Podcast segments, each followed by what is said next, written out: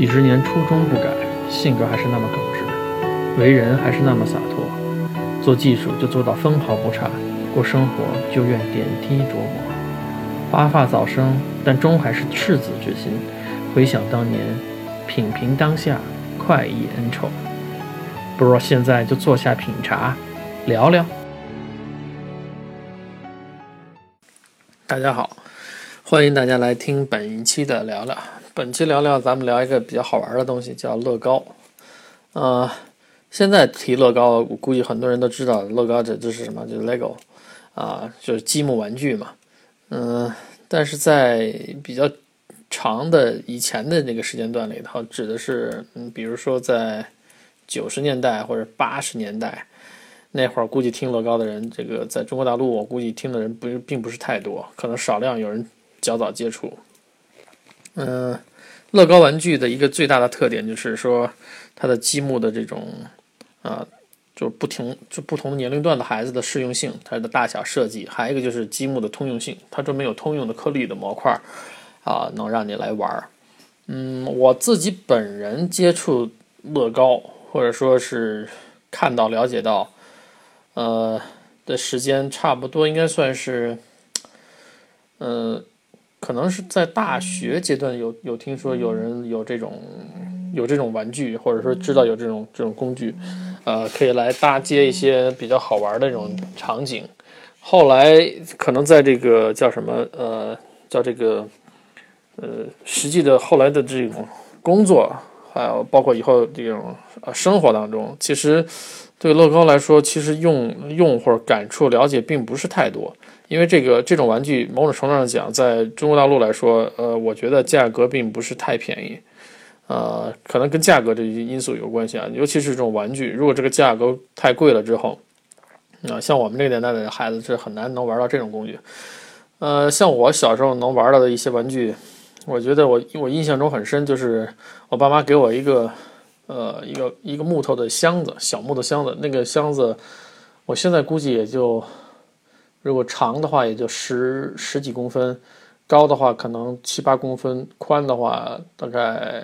也七八公分，一个长方形的一个木匣子，里面有些什么东西呢？一些呃弹珠，呃就是玻璃球。我们那会儿，我们那个年代孩子喜欢玩的那种东西，就是是弹玩弹球，还洋画那些东西。洋画但倒没存在我那个小箱子里头。呃，还存了一些呃，很非常简单、非常简单的像木小木偶、小木偶的玩具啊，或者说小木头片的玩具，呃，那也叫积木类型的玩具吧。还有一些就是一些小铁皮壳的一些小坦克，但基本都被拆坏，因为这个这个木头箱子是我和我哥共享的一个木头箱子，所以说有些东西是哥哥所专有的一些东西，然后他分享给我玩而已。呃。我印象中，那个木头箱子里面还有一些，就是因为我我父母都是工程工程类的这种科技人员嘛，他们有时候会拿到一些呃仪器的一些小小部件儿，就是报废的小部件儿，比如说一些螺丝啊、一些螺母啊、一些小东西，有时候也能接触到。呃，因为箱子比较小，然后里面装的其他的玩具就不并不是太多，就没有什么特别啊买的一些贵重的玩具，所以说像我们小时候很难玩到像乐高这种玩具。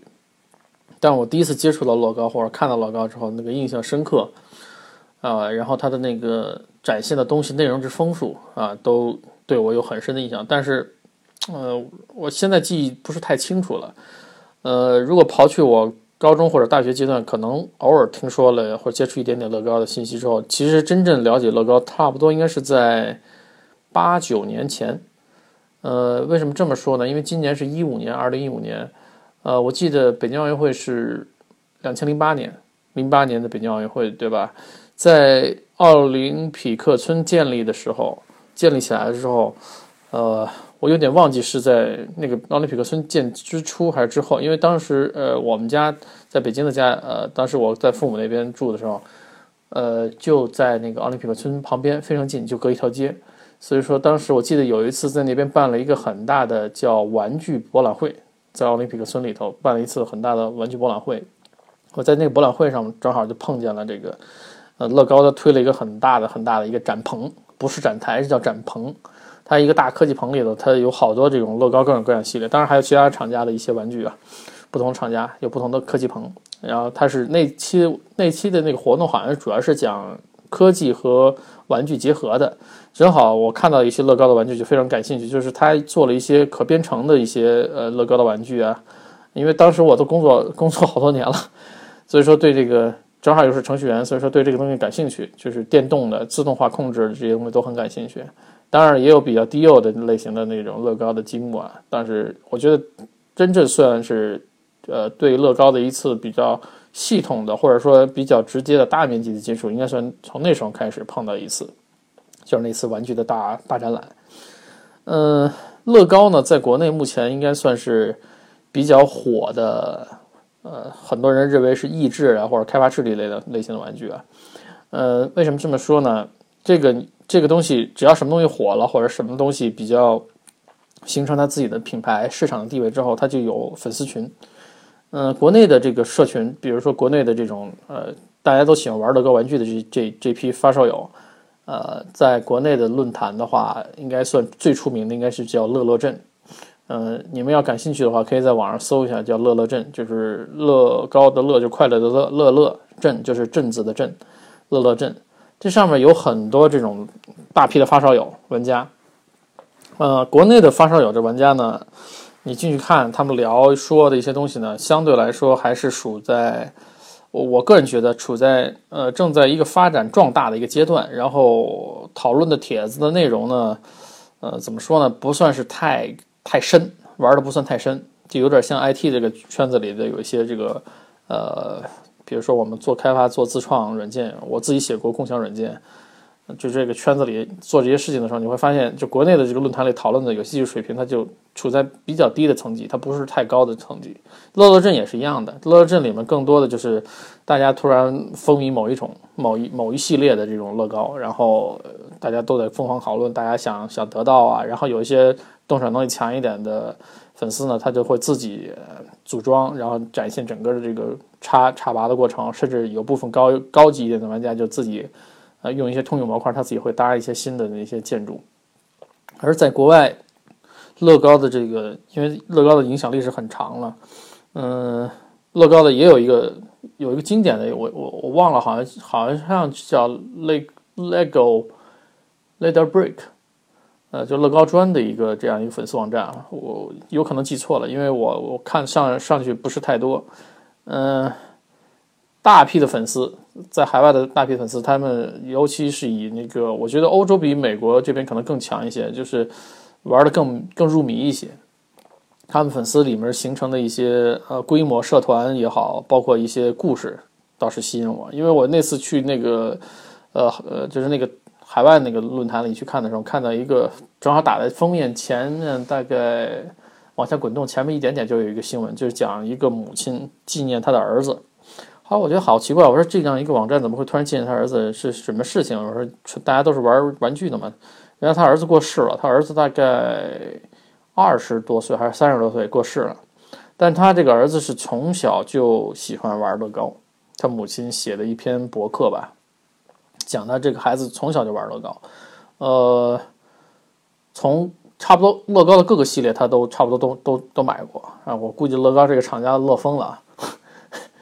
这个乐高也是烧钱的东西，就像有的人玩那个摄影，玩这个镜头，玩相机这个东西，也是一个烧烧钱的东西。呃，讲他这个儿子呢，玩呢，然后是热爱，然后他组装拼接，然后展示场地，然后跟别人分享，然后写自己经验，然后自己有自己的呃 MOC，呃，这个 MOC 其实就是类似像电脑 DIY 一样。呃，甚至比 DIY 还更更更牛一点点概念。MOC 其实是指这个乐高的这个圈子里头，大家就是玩乐高玩具的这种粉丝，他把这个呃乐高的这个搭建架子起来之后，他根据自己的创意，是创意啊，记住啊，就是根据自己的概念，他拿一些技术颗粒模块或者一些异形的模块，他搭出一些生活中的不同的场景。乐高这一点非常强，后面我一会儿要说乐高各个系列，就是发展出来不同系列的这个这个地方，要要提到这个场景的问题。呃，然后他这个儿子就是最后呃很不幸，可能是因为一个意外事故就死就死去了。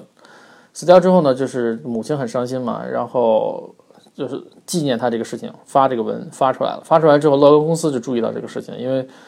你知道这种这种公司就是怎么说呢？他你是他的忠实粉丝，你这你用他的产品，然后你差不多一生挚爱这个这家公司出的产品，这家公司对你这种事情会非常重视，然后就放到这个。呃，可能也有乐高官方的这种慰问啊，什么相关的七七八八。然后这个粉丝论坛里面，这是一个差不多快置顶的一个一个一个一个大帖，看到了一下，也挺感人的一个一个一个故事。从这个故事里也能感觉到，就是乐高文化、乐高积木的这种文化，其实在海外它是呃常年的，就是时间历史比较久远的。然后另外一个，的确是乐高这款产品的确是打动不同年龄段的人。一说到年龄段这个事情，你就可以区别区别一下国内的这个乐高粉丝群和国外的粉丝群的区别。因为国内因为是之前的这个历史原因，呃，接触时间晚，现在乐乐镇里面玩乐高的人，玩乐高的人，他集中应该是集中在呃，就是人数最多的，应该是在二十多岁到三十多岁之间的这批人，应该是最多的。啊，当然也不排除有有爸爸喜欢玩，然后带着孩子或者带着女儿开始喜欢上玩这种小年龄段的孩子也在玩这个乐高。这是一个历史原因造成的，就是说，我看我看乐乐镇里有一个哥们儿，他发了一帖子，也比较经典，就是说，年轻人想玩没钱，呃，工作了之后有钱了没时间玩，但是要玩就要玩一点精神的水平的东西，这是非常非常经典的一个话，用在各个生活场景里都都可以来说。当你年轻的时候，你没有钱，你有些东西你买不到，然后有些物质上的消费，你你你达不到那个量级，所以说你你这种享受是是无法感受的。你拼命的去挣钱养家，啊，你你你你最后你的收入达到一定水平了，你又会发现你当时年轻时候你追求或者向往或者是想象的那些东西，用金钱能解决能处理的时候，当你拿到手里又不是当初你渴望的那个滋味了。这就是一个怎么说呢？我觉得这是一个禅禅理吧，就是想要的、想要的你得不到的那些东西，如果你很容易得到，不会珍惜；你拿到了，通过你的努力费劲拿到的，然后你你最后到手里，最终手里这个滋味又不太一样。这是一个非常有趣的一个人生体验。那么这一批人呢，呃。二十多岁、三十多岁奔四四十二的这批人，他们玩乐高呢，就进入到一个什么状态呢？进入到一种就是他要玩系列，这有有点类似于像收集收藏，比如说邮票的收集收藏，你你你需要玩系列，对吧？比如说文革票啊，或者是什么时代的票，你你希望收集成一整套这样的乐高相应的产品。我见过这个。就是粉丝群里有的人发的照片啊，就是说他像像海外的那种粉丝，他可以把自己家的车库改成一个呃乐高的零件仓库一样。他们那个因为乐高他推的各种各样的产品非常丰富嘛，它相应的收纳盒、相应的那个器械呃工具，或者为了拔插小件的方便撬小小撬板，类似于像汽车的维修撬棍一样，这些东西都是完全配套的。然后我看有的粉丝他们把自己家车库改造成一个仓库，你一看就像那个超市的那种货架一样，它摆了好几溜，呃，好几溜好几溜，然后各种各样的收纳盒，盒子上专门写上不同的尺寸的型号编号，他也非常熟悉，要用什么零件，要用什么样的大小的尺寸的那种积木，需要搭什么样的东西，他就可以随意去搭。这也是乐高的一个叫，我觉得这种产品的深耕细作导致的这种。呃，它的玩家众多，然后它的这个产品通用，以至于最后像美高跟乐高可能算有竞争关系的一个积木，它的这个积木跟乐高之间的积木是通用的，就是说你如果是标准模块，大家互相插的话是没有任何问题的。这我没办法，就是乐高的这个呃怎么说呢？太牛了，市场的地位太大了。但是我玩过乐高和美高的积木之后，我的感觉就是美高的积木啊，呃，它生产的那个质量相对来说不如乐高的好。这还是我个人的使用的呃一个一个体验，因为我没有玩太多美高的那个积木，也没有玩太多乐高的积木，只是我呃玩的部分的呃积木上我的一个体验，通用性很好，但是质量相对来说比乐高要差一些。嗯，说到这个粉丝群，刚才我话头再扯远了点，我我我抻回来点，就是这个粉丝群里边现在呢。呃，三十多岁的这批人呢，应该正正好都是年富力强，工作收入都还可以的，能玩乐高的这个层次的人呢，一般的这种文化教育程度还都不低。然后呢，他们也喜欢玩。然后另外一个，一般都有小孩了嘛，也喜欢带自己孩子来玩这个东西。所以说他们呃玩这种收藏玩系列，他就很很注重。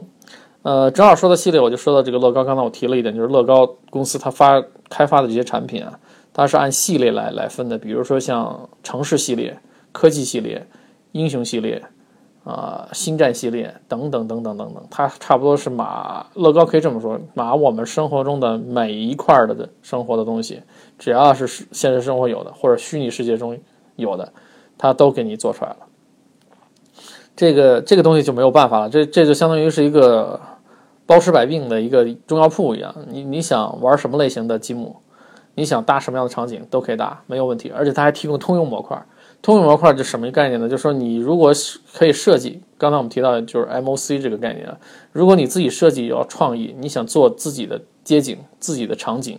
你不用官方的一些特特定的定制模块，你用一些通用模块，你也可以搭，你也可以做出自己非常漂亮的一个搭出一个非常漂亮的房子建筑啊。所以说，由于 MOC 的存在，像海外的这个大的社团的这个粉丝里面，MOC 这一块其实很大的，他们会根据一些。呃，特定的一些场景，比如说像一些美剧，打比方讲，美剧《神盾局》，《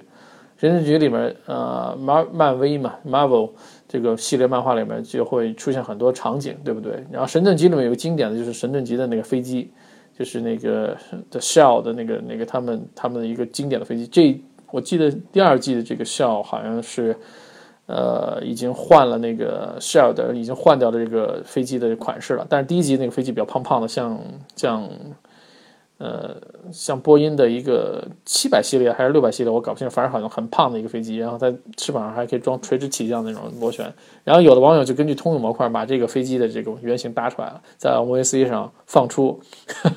然后剧中的角色他把一些人偶配好角色名字，然后设计好。MOC 为什么会强大？一个是你表现自己的才华和能力，搭出来，根据自己的意愿搭出不同的场景设计，这里面有设计的概念在里头。呃，还一个在在呃更重要的在什么地方？就是乐高公司跟粉丝之间的那种互动里面，它充分利用了 MOC 这块儿。呃，我们知道这种积木类型的东西很重要的就是你的设计。你的设计出来的新的场景，比如说你要搭一个房子，什么类型的房子？比如说你要搭个矿山，搭一个工厂，要为了什么特定的事件，你要搭一个什么东西出来？你都是要有创意和概念在里头。其实设计师是非常非常关键的。那么乐高这里面，它就很多都是采取这个哎，就是采用了 MOC 的一些概念和理念。它有一个这个叫乐高 idea 的一个网站，就是乐高公司自己开的。呃，它是说鼓励大家来推自己的 MOC 的产品。呃，你的作品推出来之后呢，如果有很多粉丝都很喜欢你的这个 MOC 的这种这种产品或者你这个作品，他们就会投票。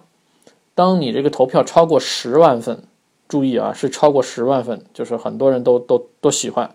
乐高公司就有可能通过一定的流程采用你这个设计，采用你这个设计。当然了，你是你就有著作权的了，你有 IP 啊，有著作权的，你就可以根据你的这个 IP，你的著作权，你可以获得收益。对吧？这就是一个互动的过程。但是有时候粉丝群里也会发牢骚，就是说，有的粉丝他自己搭了一个 MOC 产品还不错，然后有很多人响应，结果乐高公司可能他自己设计师也在设计这这个这相关系列的东西，然后就存在说是不是乐高在偷我的概念？你不给我这个分成，你不给我这个这个这个这个 IP，呃，虽然你外观做的有点跟我像，但你里里面有一些设计的细节搭搭建积木细节跟我不一样，这就。这怎么说呢？这就很难很难互相互相掰扯了。因为乐高注重的是商机，你当你有十万份的人都喜欢这个系列，他为什么不自己生产这个系列，做出来这个系列卖钱呢？对吧？这最终归根到底是一个商业活动。好，这个话再往后收一收，再讲这个乐高的这个产品为什么还吸引人的地方。嗯，我觉得还有一个吸引人的地方就是乐高的一些呃，就是怎么说就偏偏智能化的这个这个部分的这个呃系列的 set。非常好，它这个呃偏智能化系列怎么说呢？就有些粉丝动手能力比较强嘛，你可以拿来呃一些子模块，你加上自己的电动电机，采购一些小模块电动电机的模块，你可以马上改成智能遥控的玩具。就是你搭完了之后，这个玩具不是说只是个拼装积木搭装搭装起来，尤其是比较复杂那种车辆类型的，我能看到的，它就是你可以编程，你可以设计，你可以让它有有行为，像个机器人一样。呃，这让我突然想起一个一系列叫，我忘了那个 set 那个代号好像是二幺三零三吧，就是瓦力，瓦力系列。我记得瓦力那个电影在国内，包括在海外这种热映之后，不是很多人都喜欢瓦力那个形象嘛？机器人瓦力那个形象。然后乐高也推了这么一个系列，这这种这种价格也不太贵。啊，推这个系列呢，它就是很多人因为喜欢这个东西，然后他也可能也是粉丝设计完了之后，然后有人量很高的时候，他推这个产品推出来，然后大卖，这个系列大卖。呃，乐高还有一个特别逗的，就是它每年都推新，比如说同样一个系列的产品，它有时候每年都推新。比如说街景系列或者科技系列，它每年或者超级英雄系列，它每年去年的版本它重新推新新的设计，然后就会产生一个什么概念呢？就是有的叫绝版了。就是这是粉丝体的概念，就是绝版了。就是我今年的这个老款就不再生产了，但是有很多人非常非常喜欢今年这款，但是明年它就不生产了，它又开始推新设计。有人可能不太喜欢新设计，就喜欢这个老款，这样就形成一个绝版绝版的这种收藏的一个文化圈。很多人就是为了这个怎么说呢？就是更高的价值转手，甚至于他知道这个东西非常好，他就先存几套绝版的这个乐高的玩具存在自己手里，然后他来转卖。嗯，有些人可能 看到这东西有商机啊。但我觉得总总体来讲，乐高玩具还是一个怎么说呢？就是一个非常开放的，它这种通用化的这种插接积木非常开放，然后给你充分的设计和享享受这种自由装接的这种空间，这是非常好的。呃，说到后面一点，我就可以稍微普及一下这个，就是圈子里在玩这些积木的时候，它会有一些黑话或者叫术语。嗯，set 就不用说了吧，呃，set 是某一个系列。比如说，呃，科技系列叫开科技类的 set，呃，一般几几几编号，然后可能大的 set，呃，他们叫肉多，呃，就此 set 的肉很多，什么意思？就是它的拼装的积木的片很多，呃，比如像神盾局的那个空天母舰系列，空天母舰系列可能有两千五百到两千六百多片这种，或者三千三千片的这样的这个小的小的分装的片才能搭建起来，甚至于你要建起来，你得看书。呃，看一个它的说明书，然后实在不行，你可能还要看一下那个，呃，玩家的那个分享出来的那个视频，你才能搭建起来，因为太多了。你想想，两三千片的这种小小积木，你在慢慢搭也够耗心神的，对不对？其实乐高某种程度上讲，它是一个大孩子的大男孩的这个玩具的这个簇拥的这个最爱，它对小小孩可能就是。搭建比较简单，它吸引你男孩子喜欢去玩。慢慢慢，它变成大小的，搭那种大规模宏大的赛的场景那种，这种肉多的场景的时候，是是做这种事情的。然后所以说玩玩玩友就说，还有一个专业术语叫坑，这是一个坑大坑有人心里痒啊，长草啊，他就特别想搭建这种大的坑，像那个科技系列里面那种，呃，像像像大的型的这种老老吊车，大型老吊车，就是那种车本身是一辆机车，然后有个很大的悬臂。可以吊东西的这种系列的，还有一些海底潜艇啊、大轮船啊，这都是上千片的这种东西。甚至我看在超市里卖的时候也挺有意思，这种卖到两百多加币或者是一百多加币的这种盒子，他都会拿一个那种防盗的那个十十字的那种电子电子的那种防盗锁锁住这个盒子，他生怕你偷了。但小的盒子，小乐高它一般，呃，大概几十块钱的，它一般不会给你加这个防盗盒。但是这个大系列的，它肯定会给你套上这盒子，因为这个玩意儿的确也值钱。呃，一个是坑，一个是肉多，呃，基本基本就是这些术语吧。还有 set 啊，还有一些什么什么爽啊，什么用用什么样的怎么搭，怎么大家怎么觉觉得怎么舒服啊，表现一下，七七八八的。呃，这期聊乐高就聊这么多。呃，目前我觉得从趋势上看，从这个就是玩家的这个发展的趋势上看，我觉得中国国内的玩家肯定会将来会会超越欧美。怎么这么说呢？一个是基于人群的判断，就是人群的增长规模。呃，这一点啊，类似于像 iPhone，iPhone 其实乔布斯很英明一点，就是他最后意识到了这个中国的这个市场的威力。我觉得诺基亚当初一黄黄到底，就是因为倚重中国。中国市场抛弃它，诺基亚就黄了。苹果其实现在也有点这个风险，我不知道他们意识没意识到这个风险。当然，它如果一直创新，一直推新东西也没问题，嗯，不会死。但一旦抛弃它，只要中国市场不要它了，苹果必亡无疑。呃，类似的就像乐高也是一样。呃，现在这个中国市场由于这个粉丝众多，群众基础很好嘛，中国经济实力也强，大家愿意玩这种比较贵的玩具，然后正好这个。有经济实力能扛得起的这帮人越来越多，所以说这是一个大的趋势，可能将来这个乐乐镇，我觉得可能会成为呃全球性有影响的这种这种论坛啊。如果你对乐高玩具也很感兴趣，不妨花点时间可以玩一玩，的确是很一致。好吧，本期聊聊聊到这儿，谢谢。